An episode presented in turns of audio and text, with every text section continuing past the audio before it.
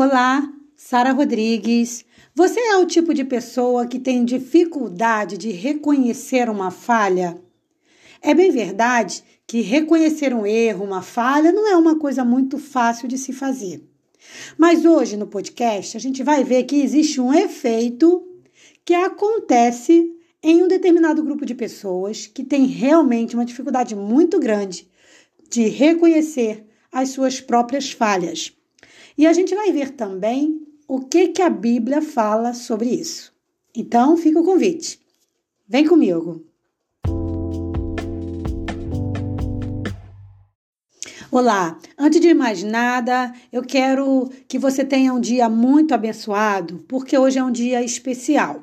Hoje se comemora o Dia dos Finados, dia 2 de novembro, que não é uma data nada fácil. Embora esse não seja o tema do nosso podcast, eu quero me solidarizar com quem perdeu um querido na pandemia e agora está aí num dia de muito sofrimento, onde vem as lembranças. Para algumas pessoas de algumas determinadas religiões, vão aos cemitérios, vão visitar. Então é um dia bem sofrido, mas eu peço a Deus que você tenha um dia muito abençoado, tá bom? E que você supere.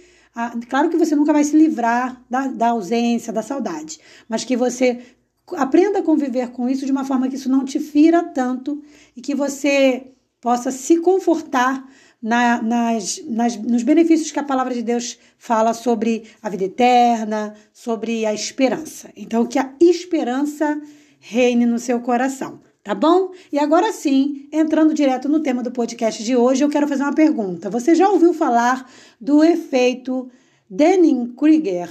Dan, acho que é isso, Dunning-Kruger. Até peço perdão se eu não estiver pronunciando corretamente. Bom, o que é o efeito Dunning-Kruger? São, foram, na verdade, dois pesquisadores. Esse, esse nome é o, nome, o sobrenome de cada um, né? E, e nesse projeto de pesquisa desses pesquisadores, esse projeto estabelece o quê? Que pessoas com pouco conhecimento tendem a achar que sabem mais, que algumas pessoas que têm pouco conhecimento tendem a achar que sabem mais do que realmente sabem. Então, esse efeito Dunning-Kruger, ele é um viés, vou, vou falar como está escrito, tá? Abre aspas. É um viés cognitivo pelo qual pessoas incompetentes, devido à mesma falha que limita sua competência, se tornam incapazes de reconhecer suas limitações e acabam por cair numa superioridade ilusória. Fecha aspas. O que, que a gente entende daí? Que essas pessoas, elas entendem que são muito mais competentes e inteligentes do que verdadeiramente são. E dessa forma, as falhas que essas pessoas têm, essas falhas, que elas não são corrigidas, por quê? Porque elas sequer são reconhecidas como falhas. Então, o grande passo que a gente precisa para a mudança é primeiro reconhecer que a gente falhou, que a gente precisa mudar. que A gente tem uma, uma demanda para resolver. Se eu não entendo isso, se eu não vejo um problema como uma demanda a ser resolvida, qual é o esforço que eu vou fazer para resolver, para mudar? Bom, o tema de hoje está baseado em Oséias, capítulo 4, versículo 6. É um texto bem duro que diz assim: o meu povo foi destruído porque faltou o conhecimento, porque tu rejeitastes o conhecimento, também eu te rejeitei, para que não sejas sacerdote diante de mim. E isto que te esquecestes da lei. Não, ele diz, e isto?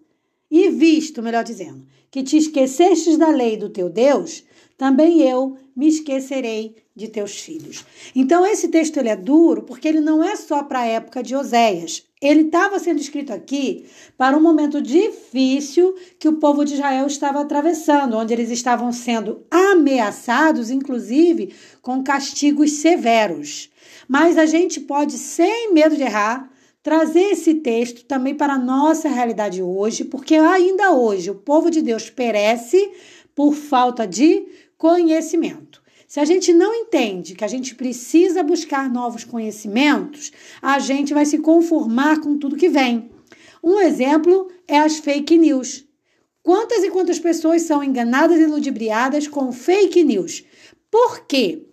Porque não observam a fonte, não buscam saber se é de um site sério que tem é, é, é, autoridade no assunto. E até se for de um site sério, não procuram ver se aquilo não é um hacker, se não foi alguma coisa, para terem certeza daquela informação antes de torná-la, vamos dizer assim, numa linguagem comum e popular de hoje, torná-la viral.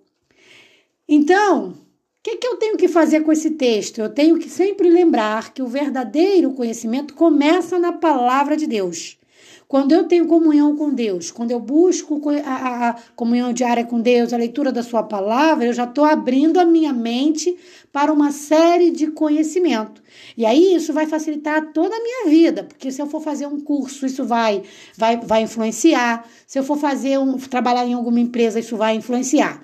Mas quando você procura verdadeiramente utilizar a palavra de Deus estudando de forma correta, não com fanatismo, não usando um texto fora do contexto, então, o ideal é que, eu até, por exemplo, sempre gosto de comentar que você lê o. o, o eu, eu, trabalho um, um, versículo bíblico aqui com vocês, vocês podem ler o contexto e até devem. Então, por exemplo, ah, li Oséias 4, 6. Pega lá, tira um tempinho, dá uma lidinha no Oséias 4, você vai tirar muitas lições do livro. E aí você também vai poder ver se o que eu falo tem ou não embasamento bíblico. Mas assim, o importante é a gente estudar a palavra de Deus, ter comunhão com Deus. Esse é o primeiro passo para o desenvolvimento de uma inteligência. Agora, ao mesmo tempo, isso pode ser um, um problemão quando a gente não faz isso é, guiado realmente pelo Espírito Santo. Se a gente for ver os erros que a igreja, e quando eu falo igreja, eu falo igreja no geral, o título igreja, né? O quanto a igreja errou na história por conta de não ter tido conhecimento, a gente vai ficar surpreso. Então, o convite que eu penso que Deus faz para a igreja hoje é: busque conhecimento, porque é a falta do conhecimento de Deus que está fazendo você perecer. A igreja hoje perde muito. A igreja, principalmente no Brasil, ela sai de um momento de muito de muita luta e onde muitas coisas que foram alcançadas agora foram lançadas por terra. Então é um momento de se reestabelecer. E como que a gente faz isso? Buscando conhecimento. Agora, é só o conhecimento bíblico? Claro que não. Deus está dizendo aqui em todo conhecimento. Você não vai estudar igual um louco, porque a Bíblia também diz que estudar demais também não é bom. Então, o que, que, tá, o que, que a Bíblia está querendo dizer? Ela está se contradizendo? Não. A Bíblia está falando do temperamento. A Bíblia é a favor do equilíbrio. Se eu exagero na leitura da Bíblia e, e coloco Bíblia em tudo, eu viro um fanático.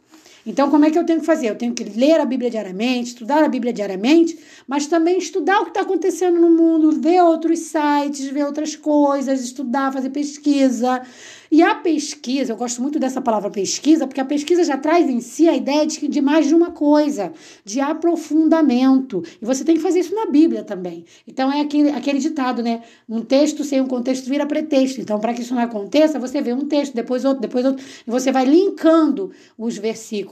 A Bíblia ela se complementa. Mas essa pesquisa você faz em outros aspectos da sua vida também. Então, por exemplo, você ouviu dizer, um exemplo, que água, água de alho é bom para a saúde. Eu mesma sou uma que já falei isso aqui. E sei que é.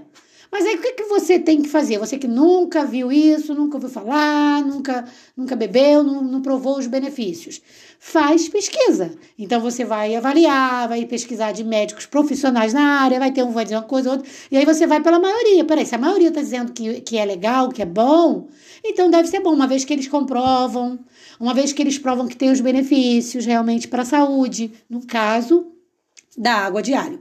E assim tem que ser em tudo na nossa vida. A gente pesquisar. Não é fulano de tal chegou e disse A e eu saio publicando aquele A para todo mundo aos quatro cantos da terra, achando que eu sou a dona da verdade e que eu sou a verdade suprema. Não.